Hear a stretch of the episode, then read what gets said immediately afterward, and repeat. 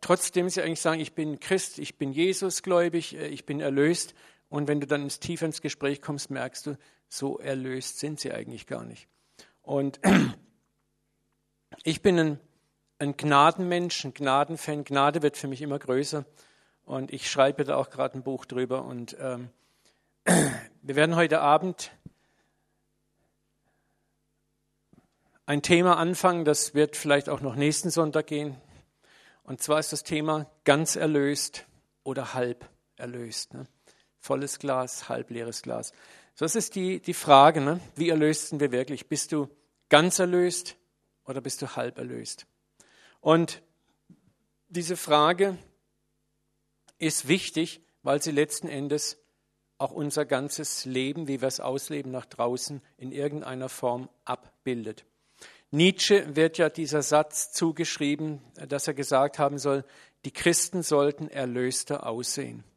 Und je mehr ich darüber nachdenke und das auch sehe, muss ich sagen, es stimmt. Ja. Viele Christen sehen nicht erlöst aus und wenn du mit ihnen redest, dann fragst du dich oft, okay, was fehlt, was ist denn wirklich da? Wo kommt das her? Wir werden einfach mal jetzt ein paar Fakten zusammentragen und dann werden wir ein bisschen intensiv darüber nachdenken, wie sieht Gott uns Menschen eigentlich, nicht mal die netten Christentouristen, sondern wie sieht Gott die Menschheit als Ganzes. Ja? Und dann werden wir ein bisschen reinschauen, äh, was ist Sünde eigentlich und wovon hat Gott uns eigentlich erlöst. Ich möchte zunächst mal ein bisschen provokant werden. Der Faktor, oder der Ungewissheitsfaktor in unserer Erlösungsgleichung ist häufig der Mensch selber. Ich habe hier mal so die landläufige Meinung der christlichen Erlösung mal etwas provokant aufgelistet. Du bist erlöst, grins, Halleluja. Und dann kommt Punkt, Punkt, Punkt, wenn. Kennt ihr das? Du bist erlöst, wenn. Und dann kommt so, ich meine, das hat mit den verschiedenartigen Denominationen, dem Background, wo wir herkommen, der Intensität, wo wir herkommen, zu tun. Aber mal so ein paar ganz bestimmte Sätze, die, die sogenannten Wenn-Sätze, die Exklusionen, das Kleingedruckte habe ich in einer anderen Lehre auch schon mal gesagt. Du bist erlöst, wenn du überwindest. Du bist erlöst, wenn du dranbleibst im Glauben. Du bist erlöst, wenn du nicht gegen den Heiligen Geist sündest auf deiner Erlösungsreise. Du bist erlöst, wenn du treu bleibst bis zum Ende. Du bist erlöst, wenn du nicht, falls der Antichrist vorkommt, das Mahlzeichen des Tieres annimmst. Du bist erlöst, wenn du im CZK bleibst, in deiner Gemeinde bleibst.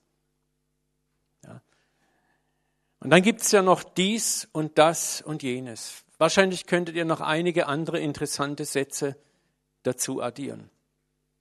So, wenn wir das einfach mal so äh, gelesen haben und mal auf uns wirken lassen, dann können wir eigentlich eins feststellen. Diese ganzen Aussagen schießen den Ball der Erlösung zurück in unser eigenes Spielfeld. Das ist zwar von Gott vielleicht eine Aussage, hey, ich habe dich erlöst, und dann kommt das große Aber. Ich habe das ja schon mal in einer anderen Predigt, auch in der Sommerbibelschule, das ist das sogenannte, äh, äh ihr kennt ja diese Flatrate-Angebote der Telefonanbieter. Ultra genialer Preis, du, dein Herz schlägt höher, du bist schon dabei, dich in Richtung Shop in Bewegung zu setzen und plötzlich siehst du so ein kleines Zeichen über dem tollen Preis und dieses kleine Zeichen taucht am unteren Ende des Prospektes auf und deutet auf einen dickeren Block Kleingedruckten hin. Und wenn du das Kleingedruckte gelesen hast, ist der tolle Preis gar nicht mehr so toll. Der ist ganz gewöhnlich. Der ist vielleicht sogar noch teurer als dein aktuelles Angebot. Und du bist völlig enttäuscht. Wir sind gewissermaßen, wenn das unser, unsere Vorstellung von Erlösung ist, dann leben wir in einer Art latenten Gefahr, die einen mehr, die anderen weniger, dass wir vielleicht doch vom Seil der Erlösung stürzen. Es ist immer so ein Grauschleier über der sogenannten frohen Botschaft, die dann langsam zur einigermaßen okay Botschaft wird, aber nicht wirklich frohe Botschaft ist.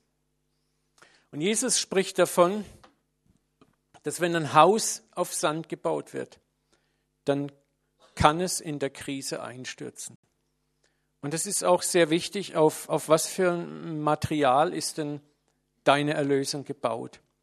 Die Frage, die ich dir stellen möchte, ist deine Erlösung auf dich gebaut, auf das, was du tun kannst, was du zu leisten vermagst? Oder ist deine Erlösung auf Jesus, auf den Felsen alleine gebaut? Und viele bauen mit zwei Elementen. Da ist ein Teil, ja, das baut Jesus und den anderen Teil baue ich. Und wenn ein Teil Felsen ist und ein Teil Sand, dann kann dein Haus genauso in die Schieflage geraten. Wenn ich Erlösung auf mich selber baue, auf meine Fähigkeiten, werde ich früher oder später an bestimmten Ecken und Enden einfach scheitern. Und das ist ganz konkret und praktisch und das erlebe ich auch immer wieder. Viele Menschen haben oder Christen haben Unruhe in sich, Furcht, Unrast. Das ist die eine Seite. Und dann gibt es die anderen Christen, die erfüllt sind bis zum Anschlag mit Selbstgerechtigkeit. Die sich ganz sicher sind, dass sie ihren Teil ja geleistet haben. Ne? Ich bin in einer Gemeinde. Ich tue dies, ich tue das, ich tue jenes und da bin ich auch dabei und da und da und da. Und das sind dann auch oft die Leute, die auf die anderen zeigen, die so nicht leben, die es scheinbar nicht tun. Und ihr merkt langsam, wenn man das mal so ein bisschen genauer betrachtet alles, dann sind wir ganz schnell eigentlich wieder wo? Wir sind genau in der Zeit, in der Jesus gelebt hat. Die Pharisäer leben heute noch, genauso wie die, die in Ängsten sind. Es hat sich eigentlich nicht viel geändert. Und deswegen ist es so wichtig für uns, auch heute als Christen zu fragen, wie erlöst sind wir eigentlich? Haben wir die Erlösung, die Gott uns geschenkt hat, wirklich verstanden? Haben wir verstanden, wie erlöst wir sind? Haben wir die frohe Botschaft wirklich verstanden? Das andere Problem ist, wenn wir Erlösung nicht verstanden haben und vielleicht in dieser äh, Haltung dort leben, dann wird alles, was wir tun, häufig aus nicht sehr guten Motiven geschehen. Wir gehorchen entweder aus Angst und Furcht, weil wir immer noch nicht genug getan haben, oder wir gehorchen, um unser, unsere Selbstgerechtigkeit erst recht noch sicher zu machen. Wir handeln also aus Angst oder aus Gesetzlichkeit. Und beides sind Motive, die Gott eigentlich nicht haben möchte. Gott ist weder interessiert an deinem Gehorsam aus Angst, noch an deinem Gehorsam aus einer gewissen Gesetzlichkeit. Aber Gott hat ein Rieseninteresse daran, dass das, was du tust, aus Liebe geschieht. Und darum haben wir heute, äh, heute Morgen, heute Mittag, heute Abend gesungen, dass er nicht ruhen wird, bis er alles von dir hat. Nicht deine Kohle, sondern dein Herz. Und das nicht aus Angst, aus Furcht, sondern weil du überwältigt bist, mit welcher Liebe du geliebt bist. Und da gibt es für dich dann, wenn du das wirklich erkannt, wenn du Erlösung wirklich verstanden hast, gibt es für dich nur eine Antwort zu lieben, weil du diese unendliche Liebe begreifst, die hinter unserer Erlösung eigentlich steckt.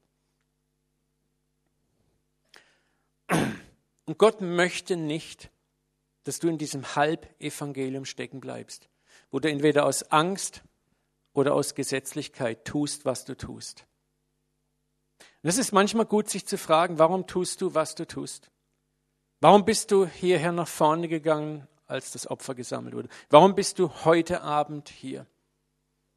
Ich bin überzeugt, dass die meisten von euch in wirklich guten Motiven hier sind und auch das getan haben. Aber es ist manchmal, auch ich muss ganz ehrlich sagen, ich muss mich manchmal fragen, warum tue ich, was ich tue?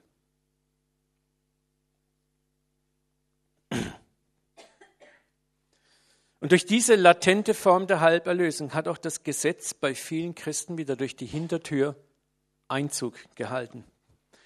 Was traurig ist, ist, dass sich viele Leiter und Pastoren und Lehrer auch dieser Mechanismen bedienen. Es wird viel gelehrt und wird auch viel geleitet mit den Mechanismen Scham, Furcht, Unsicherheit.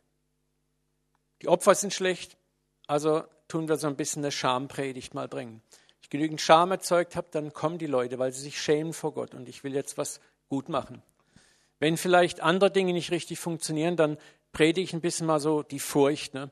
Die Furcht vor dem Herrn, die Furcht vor dem drohenden Gericht, die Furcht vor diversen Verlusten. Was machen die Leute? Man gibt wieder mal ein bisschen Gas. Und das sind Alles Dinge des Alten Testamentes. Das sind die Lehren des Alten Testamentes. Das ist das, wie das Alte Testament funktioniert hat. Und viele lesen das Alte Testament, erkennen diese Prinzipien und wenden sie gedankenlos im Neuen Testament an. Aber das Gesetz, sagt Paulus, ist neben hineingekommen, um zu zeigen, dass wir es gar nicht halten können. Gott hat Israel wieder und wieder durch Angst, durch Strafe, durch Bußpredigten, durch Propheten an die Kandare genommen. Aber Gott wusste auch ganz genau, dass das nichts nützte. Wir, wir können ja sehen, die Bußbewegungen waren, mal war Israel in Buße und dann waren sie wieder im Abfall. Buße, Abfall, Buße, Abfall. Es war eigentlich ein regelrechtes Oszillogramm. Und Gott wusste, Gott, hat es, Gott ist nicht dumm, er wusste, dass das zu nichts führt, aber er wollte den Israeliten und den himmlischen Mächten klar machen, dass es eben so nicht geht. Und wir, wenn wir nicht aufpassen als Christen, übernehmen dieses System in etwas abgeschwächter Form und kopieren es gerade weiter. Wir haben ein paar andere Namen, ein paar andere Grundsätzlichkeiten, aber im Grunde genommen leben wir unsere Erlösung genauso aus. Und in vielen Kirchen und Gemeinden läuft das genauso aus. Wenn was nicht richtig läuft, dann machen wir wieder ein bisschen Druck, dann ist wieder Zug drin und irgendwann ist der Zug wieder draußen, also machen wir wieder Druck. Und das ist nicht das, was Gott will. Mir geht es manchmal auch so, wo ich manchmal denke ich auch, ich sehe dann Sachen der Gemeinde, dann würde ich am liebsten manchmal so sagen, jetzt, ah, jetzt, oh, gib Gas. Und ich weiß ganz genau, dass es eigentlich nichts nützt. Nehmen wir das leidige Beispiel, 17 Uhr Gottesdienstbeginn. Ich bin jedes Mal schockiert, wenn ich hier reinkomme und sehe, ich denke, die Entrückung hat stattgefunden oder ich bin nicht dabei oder wir sind die Einzigen zurückgelassen. Und dann kurz vor Predigtbeginn bin ich doch wieder froh und denke, ah, es ist wohl doch nicht die Entrückung gewesen. Und man könnte jetzt Scham, Angst und Furcht und man könnte hier alles Mögliche machen. Aber weder Gott noch ich noch sonst wer hat was davon, wenn ihr jetzt gezwungenermaßen für ein paar Wochen wieder mal Gas gibt. Sondern was mein Traum ist, ist eigentlich, dass ihr verliebt seid, dass ihr weißt, um 17 Uhr habe ich ein Rendezvous mit meinem Daddy. Nicht der Uwe ist es mir wert, nicht die Band ist es mir wert, sondern mein Vater ist es mir wert. Ja. Und wenn es mir der Vater wert ist, sind mir auch seine Kinder das wert. Das heißt, die, die sich hier den Allerwertesten aufreißen und um 17 Uhr am Start sind. Also ich sage, ich ehre sie damit. Ne? Aber wenn das nicht aus Liebe passiert, dann hat es keinen Sinn. Und aus Gesetz, aus Angst und Scham, das hält eine Weile an. Und ich weigere mich immer mehr, so zu leben. Weil ich sage, lieber, lieber das Chaos sehen. Ich, ich weiß, ich bin ganz sicher, Gott möchte lieber das Chaos in deinem Leben sehen, als diese ewige Verstellerei, wo du so tust, als ob. Und Gott sieht es doch sowieso, wer du bist. Ja? Gott kannst du nicht täuschen. Und deswegen sollten wir als Leiter, auch ob du vielleicht auch wenn du Hauskreis und Gruppenleiter bist, solltest du auch nicht versuchen, die Menschen mit Manipulation in ein, ein Leben der Täuschung zu führen. Wenn es nicht klappt, klappt es halt nicht dann red lieber offen mit den Leuten drüber. Aber bleib auf der Spur Liebe, Liebe, Liebe. Es muss um Liebe gehen. Am Ende möchte Gott, dass wir ihm aus Liebe nachfolgen und nicht aus Angst und nicht aus Zwang. Wenn wir hier etwas reinwerfen, sollte Liebe unser Motiv sein. Einfach Liebe. Wenn du mal verstanden hast, wovon du wirklich erlöst bist, und das setze ich brutal knallhart an, die meisten haben nicht verstanden, was Erlösung ist. Die meisten glauben genau das, genau das, 50 Prozent tut Gott und 50 Prozent tue ich. Und deswegen ist es keine frohe Botschaft. Und deswegen ist vieles, was wir machen, erzwungen innerlich. Und deswegen weigern wir uns auch oft, verweigern uns oft, winden uns und drehen uns weg. Aber wenn wir begriffen hätten, wie vollkommen erlöst wir sind, wie skandalös Erlösung ist, wie skandalös sie ist, es ist von A bis Z ein Geschenk, ein unverdientes Geschenk. Gott erlöst den widerwärtigsten Sündern, das ist ein Skandal. Aber irgendwann zerbricht dieser Skandal etwas in mir. Und ich kann gar nicht anders, als Gott dafür zu lieben. Schauen wir uns einen Vers an, der so wichtig ist. 1. Johannes 4, 18 bis 19. In der Liebe gibt es keine Furcht. In der Liebe gibt es keine Furcht. Denn Gottes vollkommene Liebe vertreibt jede Angst. So, wenn in unserer Gemeinde, in unserer Kleingruppe, in, wo auch immer wir sind, noch Furcht ist, wenn wir Dinge tun, weil wir uns fürchten, weil wir Gott fürchten, und ich rede jetzt nicht von der Ehrfurcht. Ehrfurcht ist was ganz anderes. Das hat auch nichts mit, das ist ein blödes Wort eigentlich. Im Englischen heißt es Reverend. Äh, also es ist Ehrerbietigkeit, das ist was ganz anderes. Aber Furcht ist nicht in der Liebe. Wenn Furcht in dir ist, wenn Furcht dein treibendes Moment ist, etwas zu tun, dann stimmt was nicht mit dir. Dann hast du nicht verstanden, wem du dienst. Ja? Denn Gottes vollkommene Liebe vertreibt jede Angst. Schon allein dieser eine Satz. Wer noch Angst hat, rechnet mit Strafe. Das ist auch ganz interessant. Frag dich mal, was tust du aus Angst? Was tust du, weil du Angst hast, bestraft zu werden, wenn du es nicht tust? Auch an deinen frommen Dingen.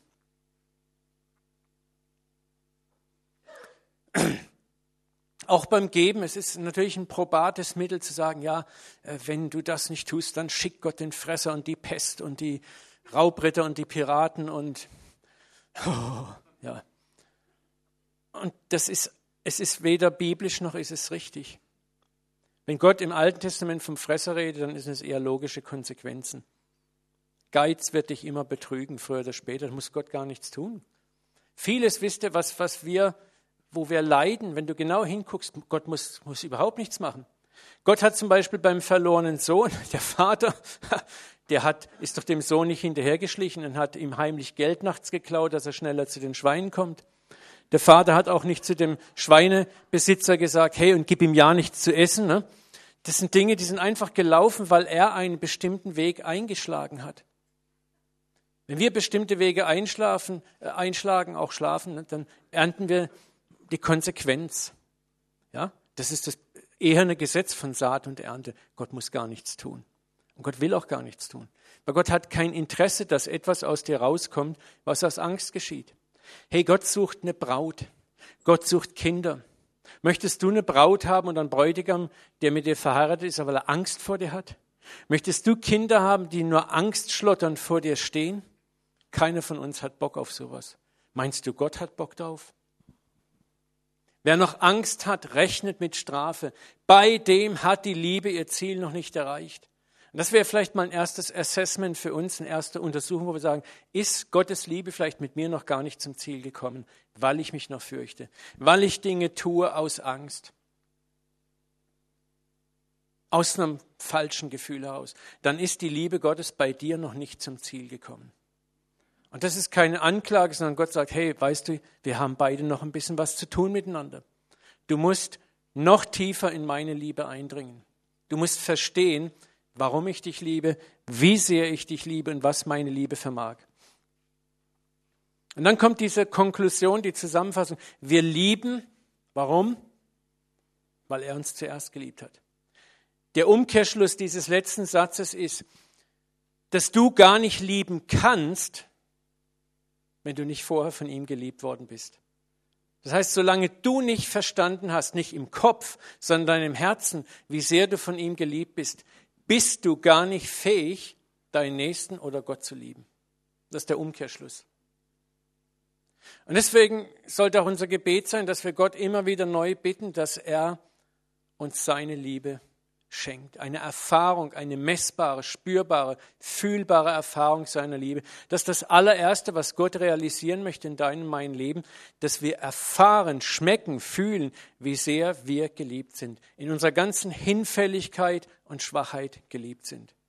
Wenn das mal in uns Raum greift, dann passiert nämlich automatisch das Erste hier, dass es in der Liebe keine Furcht mehr gibt.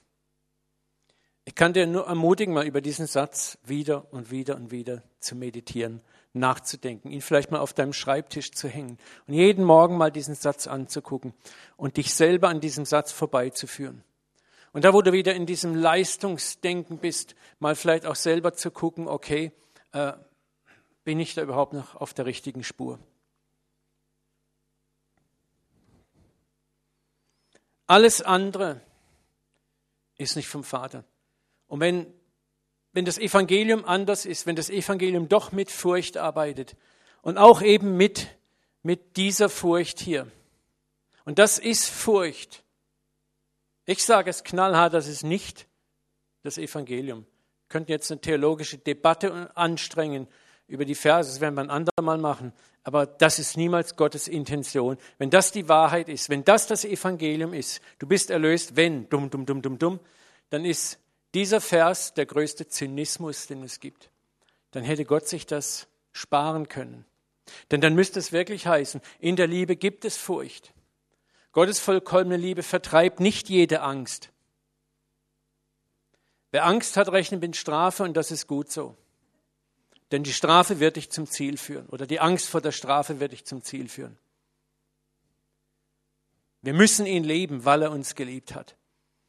So läuft der Vers bei vielen Christen heute ab.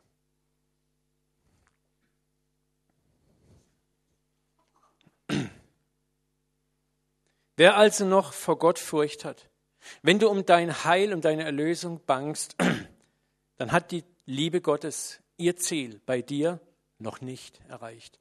Und das ist nicht ein Urteil, sondern das ist eine Hoffnung. Und das ist eigentlich für dich die Hoffnung zu sagen, ich renne zum Papa und sage, Papa, genau das ist mein Problem, hilf mir. Und darauf wartet Gott. Und deshalb predigen wir diese. Erlösung beginnt damit, dass wir verstehen auch, wie hat denn Gott uns Menschen gesehen? Manchmal beziehen wir Erlösung immer so auf uns nette Christentouristen und die Gutmenschen unter uns. Ne? Klar, Gott erwählt und liebt die Gutmenschen, die, die sowieso nett sind. Die haben ihn zwar noch nicht gekannt, aber die sind so lieb äh, und weil sie so lieb sind, darum offenbart sich Gott ihnen. Das ist auch so ein, ein christliches Mischmasch, den wir manchmal in uns tragen.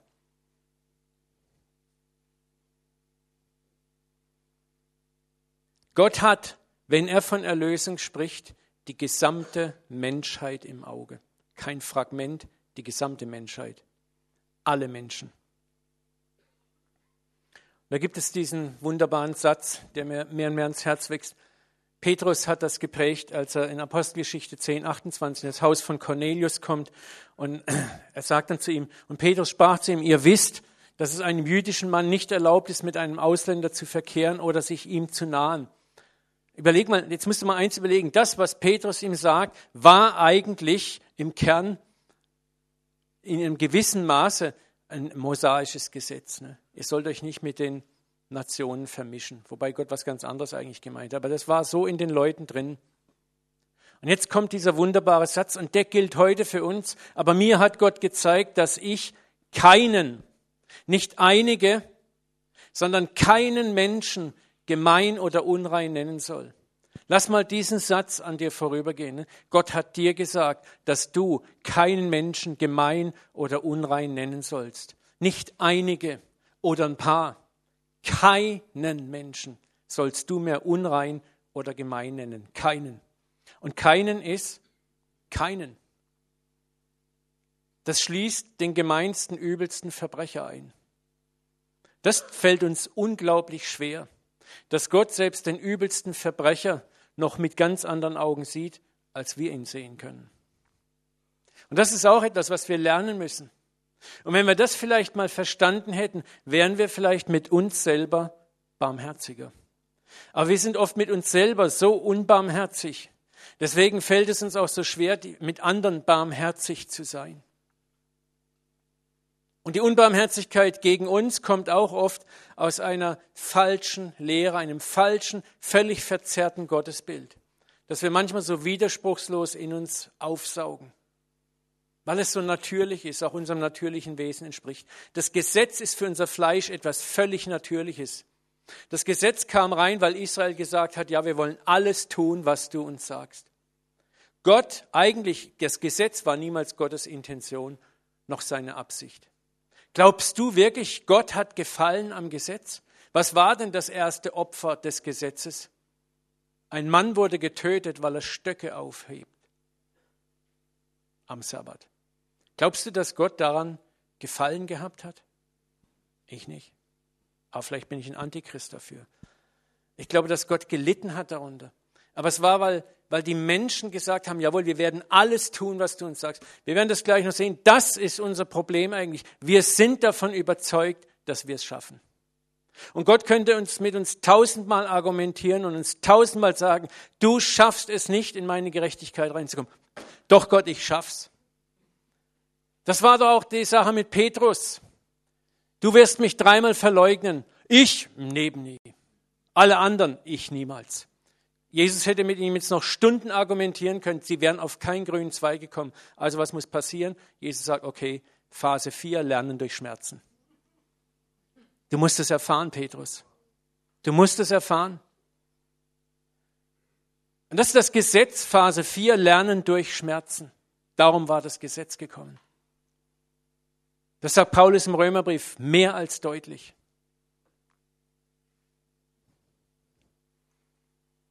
Und das ist eigentlich Gottes eigentliches Herz.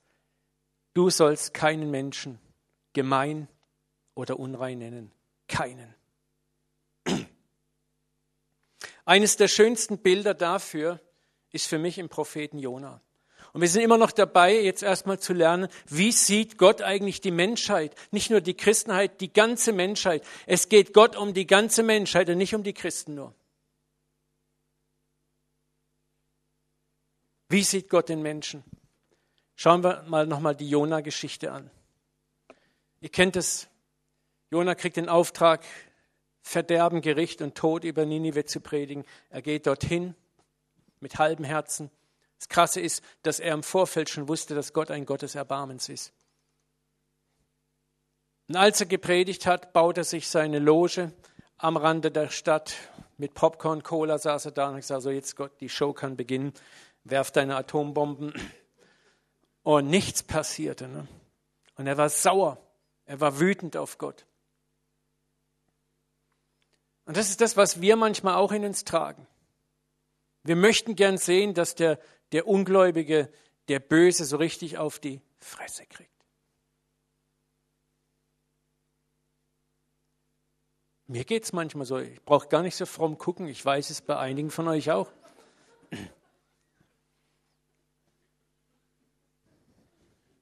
Was sagt Gott? Mich sollte der großen Stadt Ninive nicht jammern, in welcher 120.000 Menschen leben. Und jetzt kommt eine Aussage, die mich so betroffen macht, die ihre rechte Hand nicht von ihrer linken Hand unterscheiden können. Dazu noch das viele Vieh. Ich meine, das ist für mich schon sowas von gigantisch. Gott kümmert sich ums Vieh. Er sagt, hey, das sind Viecher. Meinst du, die schlachte ich einfach ab? Das blöde Vieh hat Gottes Herz. Das ist der Gott, dem wir dienen. Mal ganz zu schweigen von den vielen Goldhamstern und Meerschweinchen, die in den Häusern sind. Ne? Fische in den Aquarien. Ja, aber nochmal, die ihre rechte Hand nicht von der linken unterscheiden können. Wie sieht Gott die gefallenen Menschen? Er sieht sie voller Erbarmen in ihrem Stadium des Gefallenseins in einem Gefallensein, dass es ihn nicht mal fähig macht, rechts von links zu unterscheiden. Wisst ihr, was so schwer ist zu verstehen, dass Gott uns in unserem Gefallensein versteht? Das verstehen wir nicht. Und dass Gott Erbarmen hat mit uns. Dass er sieht, wie unser Gefallensein uns vom Leben eigentlich trennt. Und dass er Erbarmen hat mit uns. Wir, wir sehen nicht einen Gott, der voller Ärger, voller Zorn, voller Wut und distanziert auf den Menschen guckt, der beleidigt in seiner Himmelsecke sitzt und immer noch grollt darüber, was Adam angestellt hat und dass Israel ihn verraten hat und dass Israel sogar seinen lieben Sohn gekreuzigt hat. Und dann die blöden Heiden, die heute noch alles Mögliche anstellen und der böse Islam und die Hinduisten und die Okkultisten. Und wann kann ich endlich losschlagen? Wenn man viele christlichen Predigten anhört, hat man das Gefühl, da im Himmel sitzt ein wütender Gott, der eigentlich nur darauf wartet, wann darf ich endlich losschlagen. Manchmal habe ich das Gefühl, dieser Gott wartet noch auf einen anderen Gott, der ihm endlich das rote Zeichen gibt. Okay, Atomschlag bitte, freigegeben. Ne? Aber das ist nicht der Gott, der im Himmel sitzt. Er sieht den Menschen, die gesamte Menschheit als ein Wesen, das nicht fähig ist, sein Tun wirklich zu unterscheiden, den Weg klar zu erkennen und was großartig ist, wir jammern ihn. Da ist keine Boshaftigkeit, da ist kein, wie wir es uns vielleicht manchmal denken würden. Manche sagen jetzt, tja, weißt du, Uwe, Ninive hat Buße in Sack und Asche getan und deswegen war Gott gnädig. Freunde, ich sage euch knallhart, das ist nur die oberflächliche Sache. Wie oft hat Israel in Sack und Asche Buße getan? Wie oft? Und wie oft haben sie nach ganz kurzer Zeit genau wieder das Gegenteil gemacht? Glaubt ihr wirklich nur ansatzweise, dass Ninive jetzt für den Rest seiner Tage selig und lieb gelebt hat? Du musst nur die Geschichte Ninives angucken. Das war nach wie vor eine Stadt, die genauso böse war wie alle anderen Städte der Heiden auch. Was Gott eigentlich gesehen hat, er hat über diese Buße weit hinaus geblickt und er hat den verlorenen Menschen in dieser Stadt gesehen und es hat ihn gejammert einfach. Je länger ich als Christ unterwegs bin, ich darf jetzt 31 Jahre Christ sein, umso mehr, früher war ich zornig auf diese Welt. Ich habe auch so diesen Charakter in mir gehabt, Herr Gott, komm endlich. Und, oh. Aber je mehr ich diese Welt sehe, umso mehr jammert mich diese Welt. Ich kann mich mehr und mehr identifizieren mit dem Herz Gottes. Und mein Gebet ist mehr und mehr, sag, Herr, komm, lass dein Reich kommen. Lass dein Reich anbrechen. Lass deine Güte endlich kommen. Beende unseren Irrweg, den Irrweg der ganzen Menschen. Mal, als Jesus in, in Israel war, da heißt es, und er sah die Menschen und sie jammerten ihn, denn sie waren wie eine Herde versprengter und verirrter Schafe. Das ist das, wie Gott die ganze Menschheit sieht.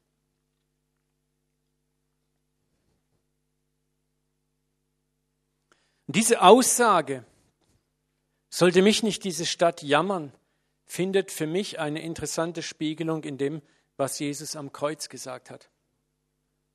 Was waren die letzten Worte am Kreuz oder die vorletzten Worte?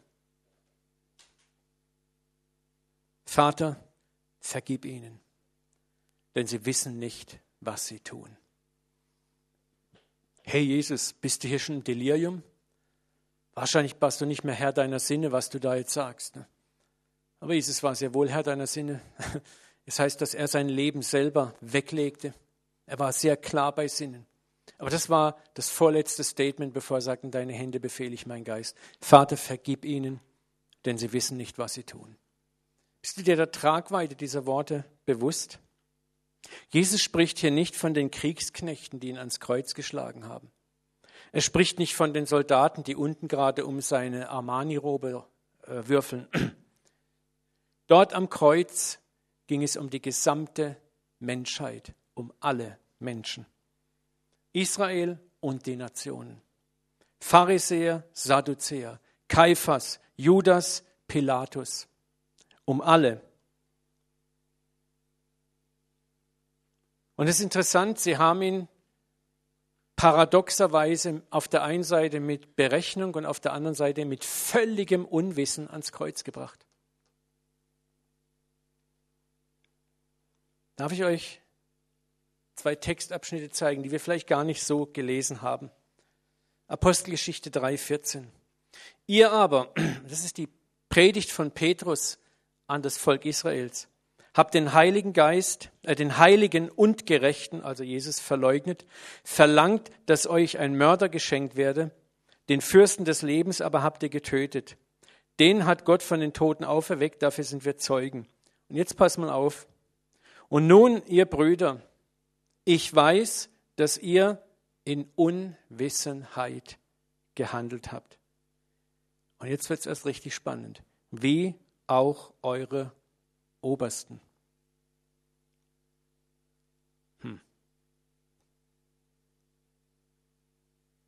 Sie haben in Unwissenheit gehandelt, wie auch eure Obersten.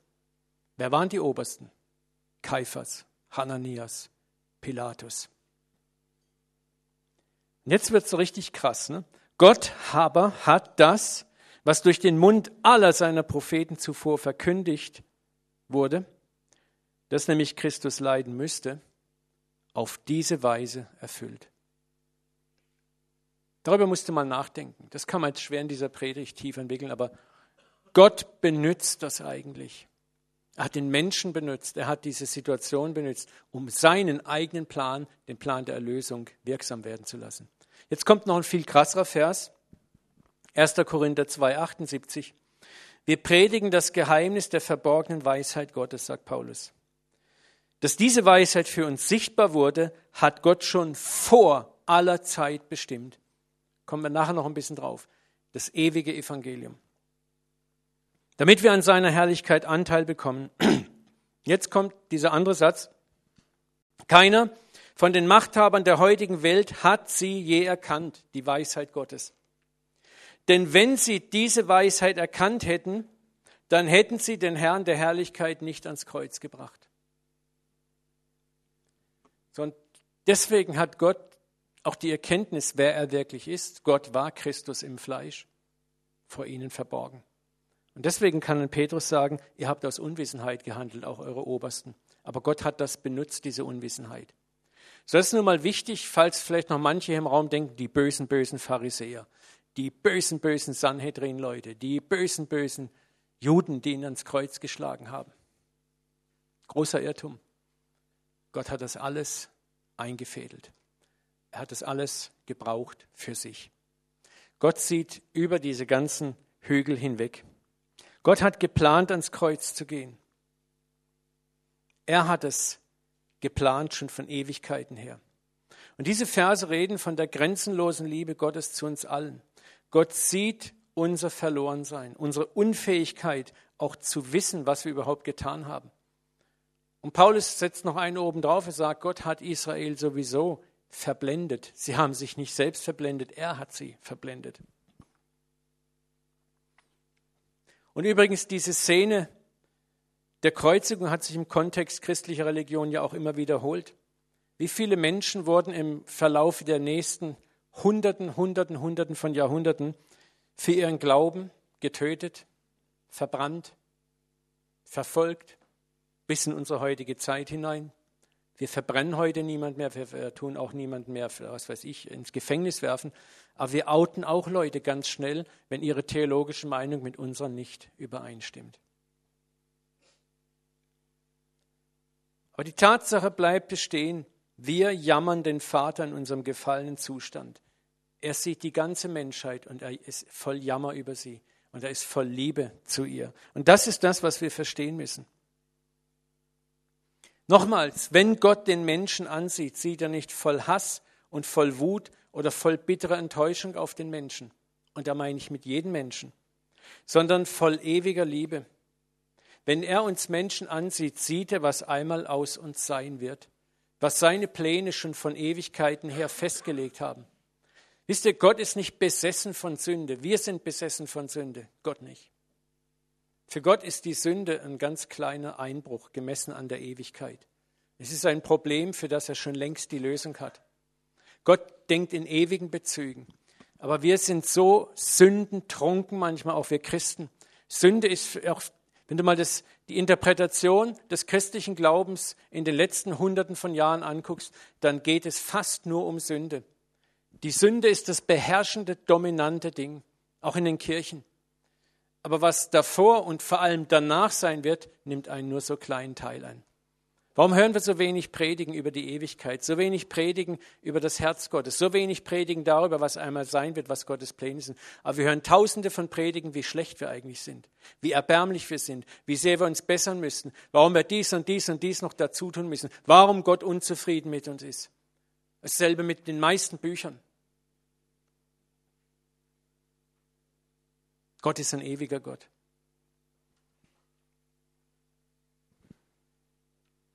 Er sieht, wenn er den Menschen anguckt, sein Gegenüber, den er von Ewigkeit her im Sinn hat. Die Kinder, die er von Ewigkeit her im Sinn hat. Die Braut, die er von Ewigkeit her im Sinn hat. Und er sieht eins, er sagt sich, ich werde mein Ziel erreichen.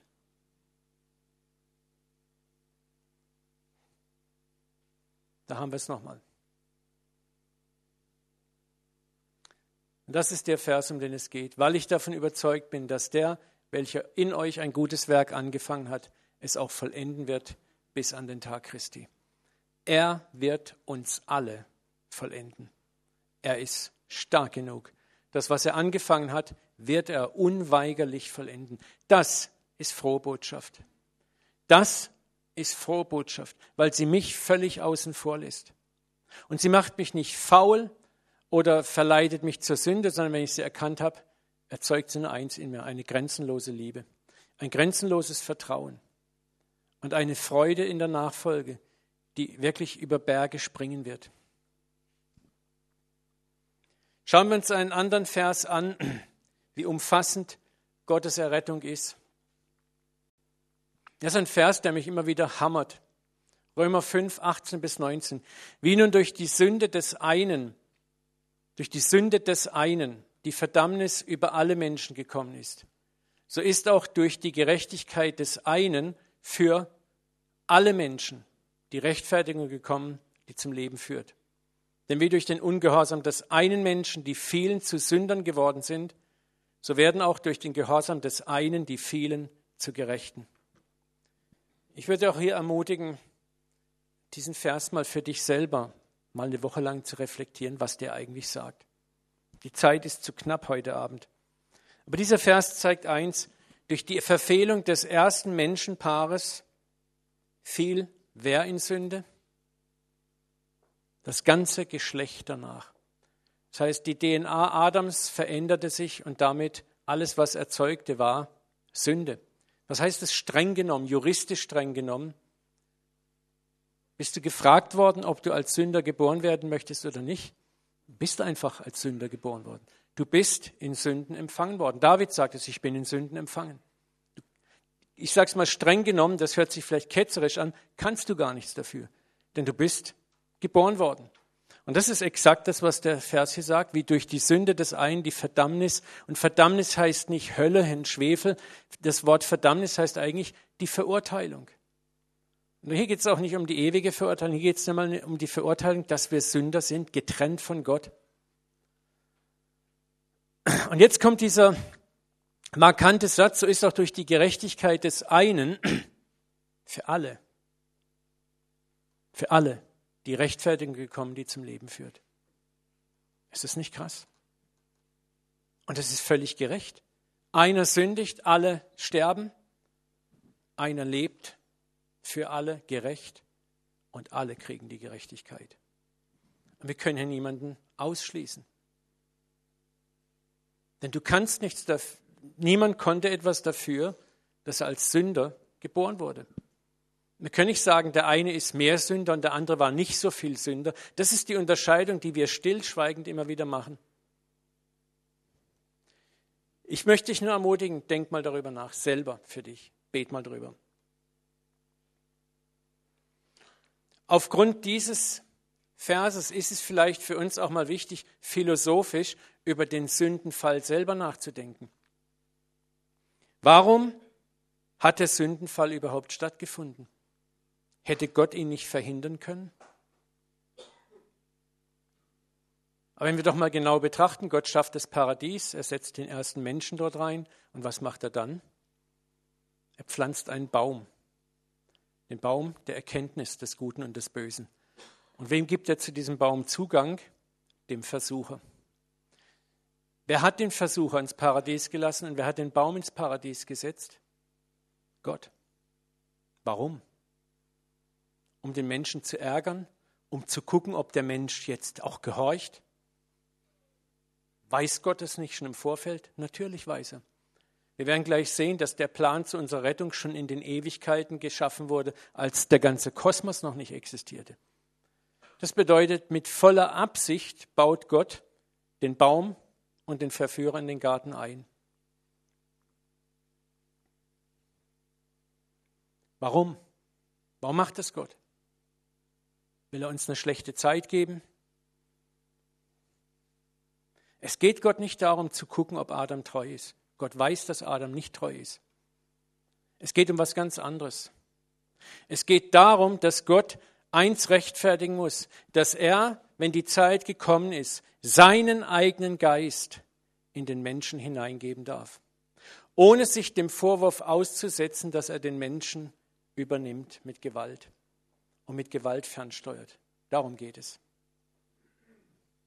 Hätte Gott den Sündenfall nicht zugelassen und hätte Gott von vornherein den Menschen so geschaffen mit seinem Geist, dann hätte zu Recht irgendjemand außerhalb dieser Ordnung sagen können, ja Gott, weißt du, was du jetzt geschaffen hast?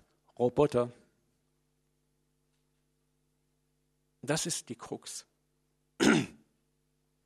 Das heißt, Gott geht es nun darum, auch zu zeigen, dass wenn er ein Wesen schafft, independent, unabhängig, meiner Meinung nach gilt das auch sogar für die Engel, dass Gott jetzt den Beweis antreten muss, dass wir ohne seinen Geist eben nicht in der Lage sind, so zu leben, wie es gut ist. Und solange natürlich Gott nicht den Raum zur Versuchung gibt, der Baum ist ja nichts weiter als der Ort, an dem der Mensch sich erproben kann. Das ist der Punkt. Und Gott schafft diesen Ort, weil die Erprobung stattfinden muss. Nicht, weil Gott was wissen muss, sondern weil er dem Menschen die Chance geben will, es selber zu erfahren. Und der Mensch nutzt diese Chance sofort. Und Gott wusste das.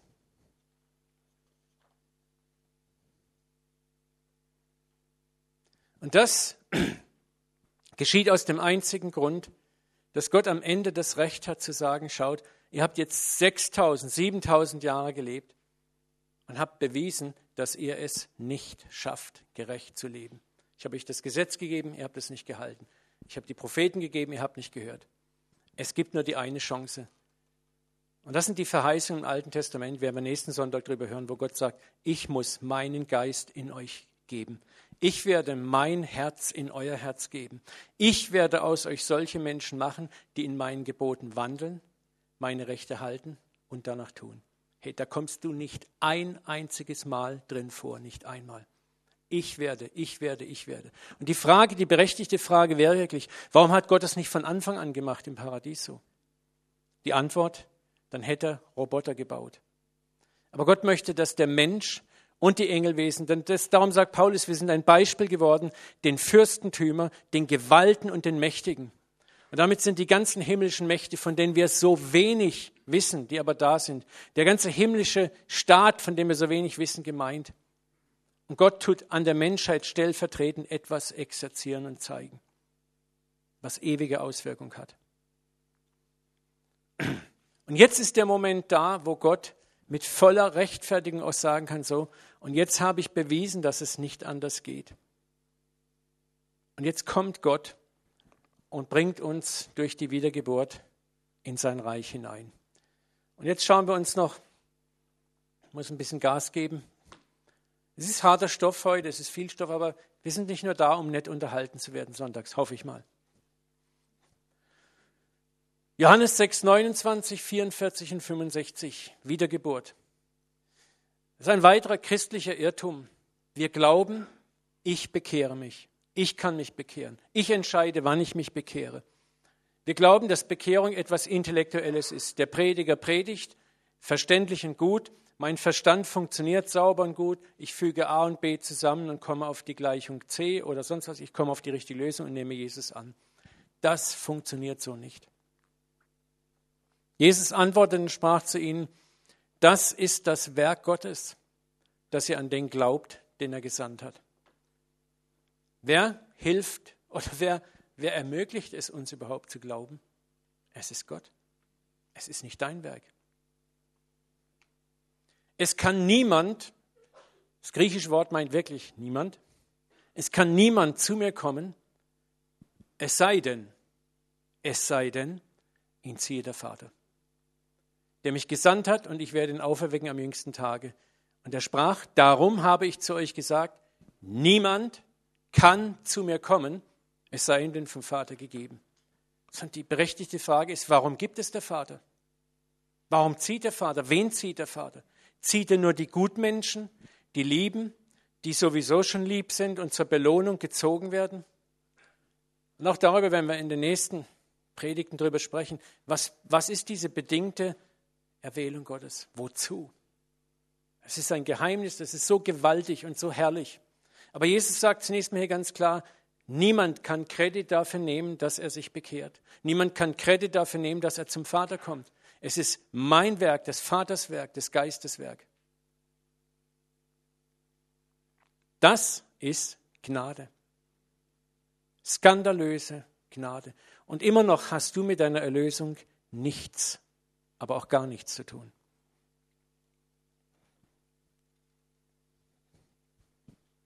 Darf ich euch ein paar weitere Verse zeigen? Apostelgeschichte 16, 14. Und eine gottesfürchtige Frau namens Lydia, eine Purpurhändlerin aus der Stadt Thyatira, hörte zu. Und jetzt pass auf. Und der tat der Herr das Herz auf, dass sie Acht hatte auf das, was von Paulus geredet wurde. Und als sie aber samt ihrem Haus getauft worden war, bat sie und sprach, wenn ihr davon überzeugt seid, dass ich an den Herrn gläubig bin, kommt in mein Haus und bleibt da selbst. Hey. Und der tat der Herr das Herz auf. Was wäre, wenn Gott ihr das Herz nicht aufgetan hätte? Dann hätte Paulus sich den Mund fußlich predigen können. Nichts wäre passiert. Warum tat der Herr das Herz auf? Weil sie eine Gutfrau war, eine liebe Frau war, eine nette Frau war, dann hätte Gott doch gar nichts machen brauchen, dann wäre sie anyway gerettet worden. Aber unser Denken ist, weil ich so gut bin. Ich habe früher auch gedacht, weil ich so gut bin, weil ich so ein Lieber bin, deswegen habe ich es auch kapiert. Es ist, es ist Gnade.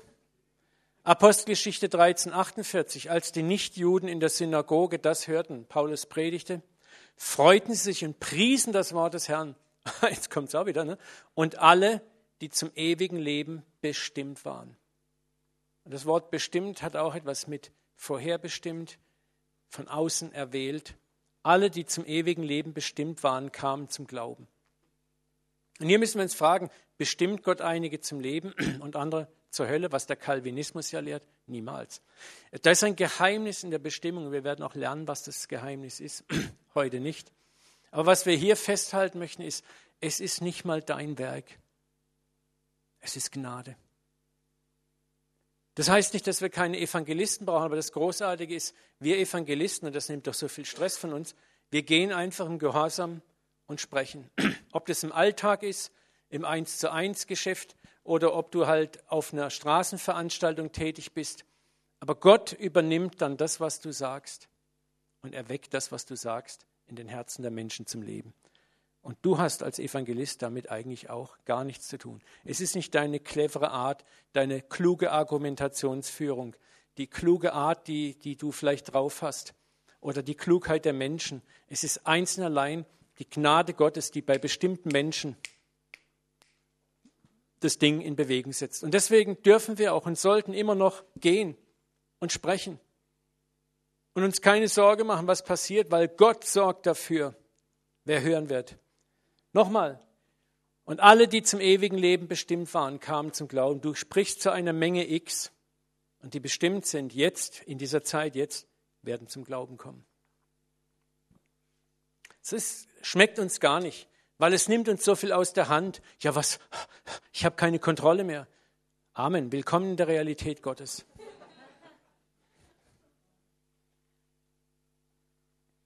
Und Gott bekehrt auch nicht durch nettes Anklopfen.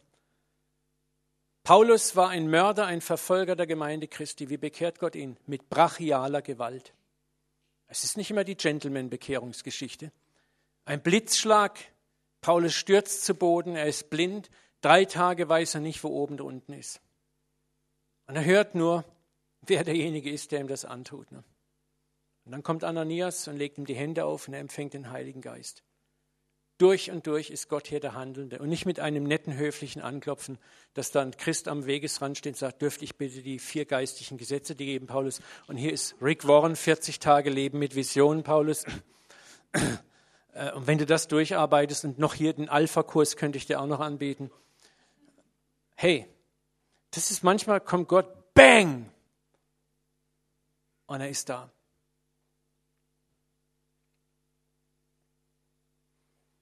Wir sehen hier auf der ganzen Linie der Erlösung bleibt der Vater der Alleinhandelnde und wir Menschen sind das Ziel seines Handelns. Und sein Ziel ist unsere Wiederherstellung, unsere Errettung, ein Ziel, das er von aller, aller Ewigkeit schon im Auge hatte. Da seht ihr nochmal unseren lieben Paulus. Ne? Bang. Schauen wir das noch an. Römer 5, 8. Gott beweist seine Liebe gegen uns damit, dass Christus für uns gestorben ist, als wir noch Sünder waren. Er hat nicht erst geguckt, ist er gut, ist er nett, ist er lieb, ist er ein Gutmensch, als du Sünder warst. Peng. 1. Petrus 1, 18, 20. Ihr wisst, dass ihr nicht mit vergänglichen Dingen losgekauft worden seid, sondern mit dem kostbaren Blut Christi, als eines unschuldigen unbefleckten Lammes. Und das ist jetzt wichtig, der zwar zuvor ersehen war, vor Grundlegung der Welt, vor dem Niederwurf, und Welt heißt hier Kosmos, damit ist das ganze Weltall gemeint, bevor Gott den Kosmos, das Universum schuf, war Christus schon als das Lamm ausersehen. Das musst du dir reinziehen. Gott ist nicht überrascht von dem, was auf dem Planet Erden und im Paradies Eden passiert ist. Niemals. Vor Grundlegung der Welt wusste Gott schon, er hatte einen perfekten, einen vollkommenen Plan. Und er war voller Vorfreude auf die Frucht, die sein Plan hervorbringen würde. Gott ist nicht getrieben von Sünde. Gott ist nicht griesgrämig und voller Enttäuschung im Himmel und schaut auf die Sünde. Er sieht bereits schon jetzt auf das herrliche Auskommen. Er sieht auf das Hochzeitsmahl des Lammes. Er sieht auf die Zeit der Erquickung. Er sieht auf die Zeit, wenn er König über alles sein wird wenn alle Herrschaft, alle Gewalt abgetan ist, wenn nur noch er herrscht, sei jetzt auf die Zeit, selbst wenn Christus wieder unter den Vater kommen wird, wenn es kein Königtum gibt und kein Priestertum mehr gibt, wenn Gott alles in allem ist. Und dann hat sich diese kleine Erschütterung in der Ewigkeit beruhigt und wir sind in der Ewigkeit angekommen, die Gott von Ewigkeit vorgesehen hat. Offenbarung 13.8, das Lamm, das geschlachtet ist, Katabule, vor dem Niederwurf der, des Kosmos. Jesus war das Lamm, das bereits vor dem Niederwurf des Kosmos, vor der Erschaffung des Kosmos schon geschlachtet war. Epheser 1,4, denn in ihm, in Christus, hat er uns erwählt, ehe erneut der Welt grundgelegt war, des Kosmos grundgelegt war. Merkst du etwas? Gott wird niemals überrascht von den Dingen und ihrem Lauf. Gott wird nicht mal von dir überrascht. Er weiß ganz genau, wo du heute stehst. Er weiß ganz genau, wo deine Delle ist. Was sagt Jesus zu, zu Petrus? Eh, du wirst mich verraten, du wirst volle Kanne daneben greifen. Ich sage dir was Tolles, Petrus. Ich habe für dich gebetet, dass dein Glaube nicht aufhört. Das ist etwas, was mich immer wieder in der Spur hält. Ich sehe manchmal Abgründe in mir, Schwächen. Von wegen Glauben, also ich der Held von wegen. Aber ich weiß eins, da ist einer, der mich festhält. Da ist einer, der mich festhält, wo ich vielleicht gar keinen Glauben mehr habe, wo ich nicht mehr glauben kann. Glaubt ja nicht, dass ich zweifelsfrei bin. Aber ich weiß eins, in den dunkelsten Stunden, da ist einer, der sagt, ich habe für dich gebetet, dass dein Glaube nicht aufhört. Dieses Gebet hat Gott für jeden von uns gesprochen. Für jeden, der hier im Raum sitzt. Hey, ich sagte, egal wie verzweifelt du vielleicht im Moment bist, wie sehr du an Gott zweifelst, dabei bist, vielleicht deinen Glauben wegzuwerfen, gar nicht mal bösartig, sondern weil du einfach nicht mehr kannst. Er hält dich und nicht du ihn.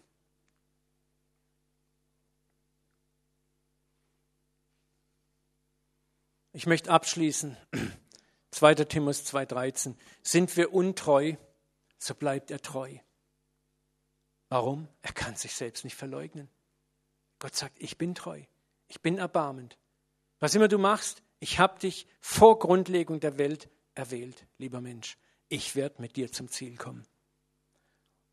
2. Korinther 1,21. Gott ist es aber, nicht du, Gott ist es aber, der uns befestigt, festschraubt,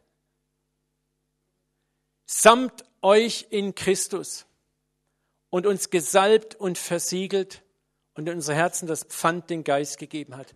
Hey, das ist so ein kraftvoller Vers. Was sagt er hier? Er hat uns befestigt. Wenn Gott dich festschraubt, die Schraube kriegst du nicht mehr auf. Und er hat uns versiegelt. Das heißt, sein Siegel ist auf dir. Wer will das Siegel Gottes brechen? Du? Du gehörst dir nicht mehr selber, sagt Paulus. Ein Siegel garantierte im römischen Reich die unversehrte Ankunft eines Gepäckstückes, eines Schatztruhe oder eines Dokuments von A nach B. Die Überbringer dieses Dokumentes oder Truhe hafteten mit ihrem Leben für die Unversehrbarkeit eines Siegels. Wenn du damals von einem Siegel gesprochen hast, wusste jeder, das ist wie heute Einschreiben mit Rückschein und Selbstverstörungsanlage oder so. Ne? Wo du weißt, das kommt ganz sicher an. Und dann sagt er noch eins, er hat uns das Pfand, das Pfand den Geist gegeben sage ich dir mal was, wenn du oben bei uns im Kiosk eine Colaflasche kaufst, was zahlst du dann?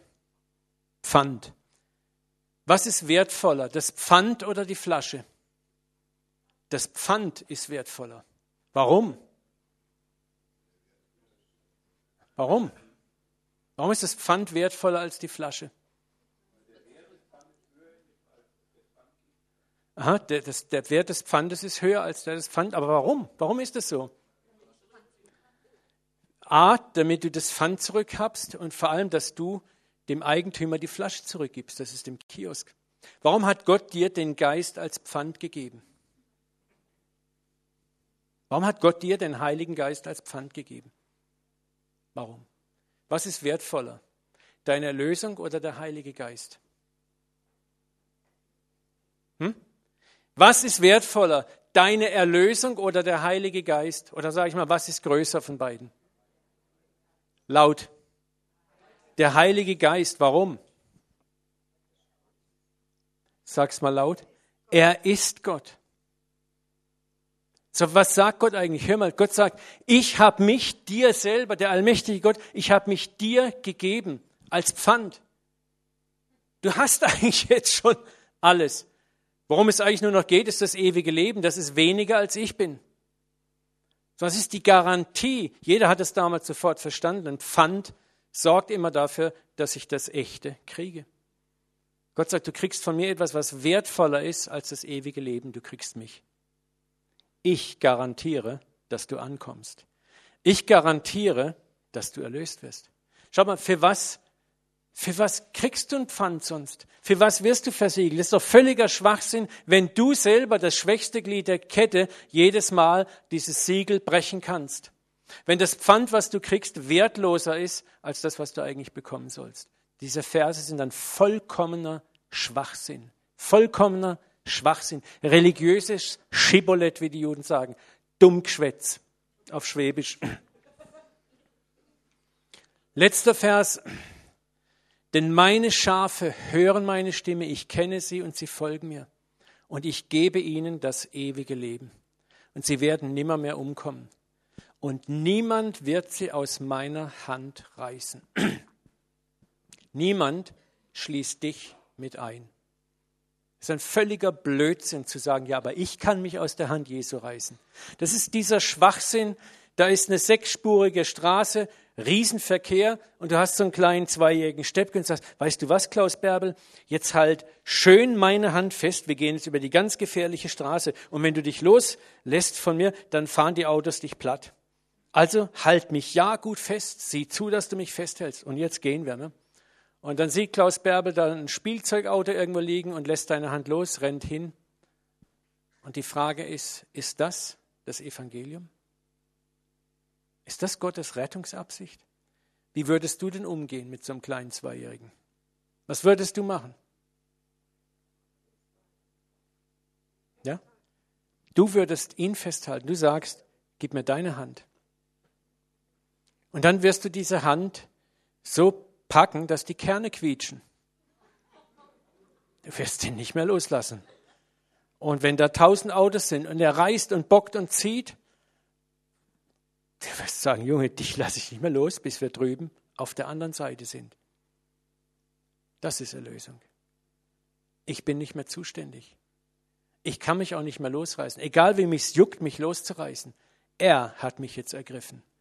Er hat mich an seiner Hand. Niemand kann mich aus seiner Hand reißen, nicht einmal meine Blödheit. Ja, wir sind blöd. Schafe sind dumm, sagt der einer. Und der Vater, der sie mir gegeben hat, ist größer als alles und niemand kann sie aus der Hand meines Vaters reißen, denn ich und der Vater sind ein und dasselbe. Halleluja. Ihr habt es geschafft. Teil 1 noch. Oh, ich bin richtig fad, ich könnte jetzt noch eine Stunde loslegen. Das ist so herrlich, über Gottes Gnade zu reden. Seid ihr gesegnet worden?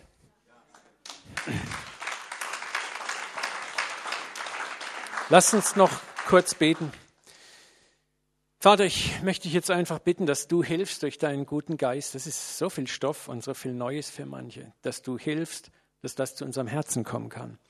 Du bist auch unser Lehrer, der uns in alle Wahrheit führt. Geist Gottes, und ich bete, dass du einfach dein Werk an uns tust. Und ich bete, dass du, dass deine Braut immer mehr sichtbar wird. Vater, dass wir Menschen werden, die voll Freude in der Erlösung, in der sie stehen, laufen.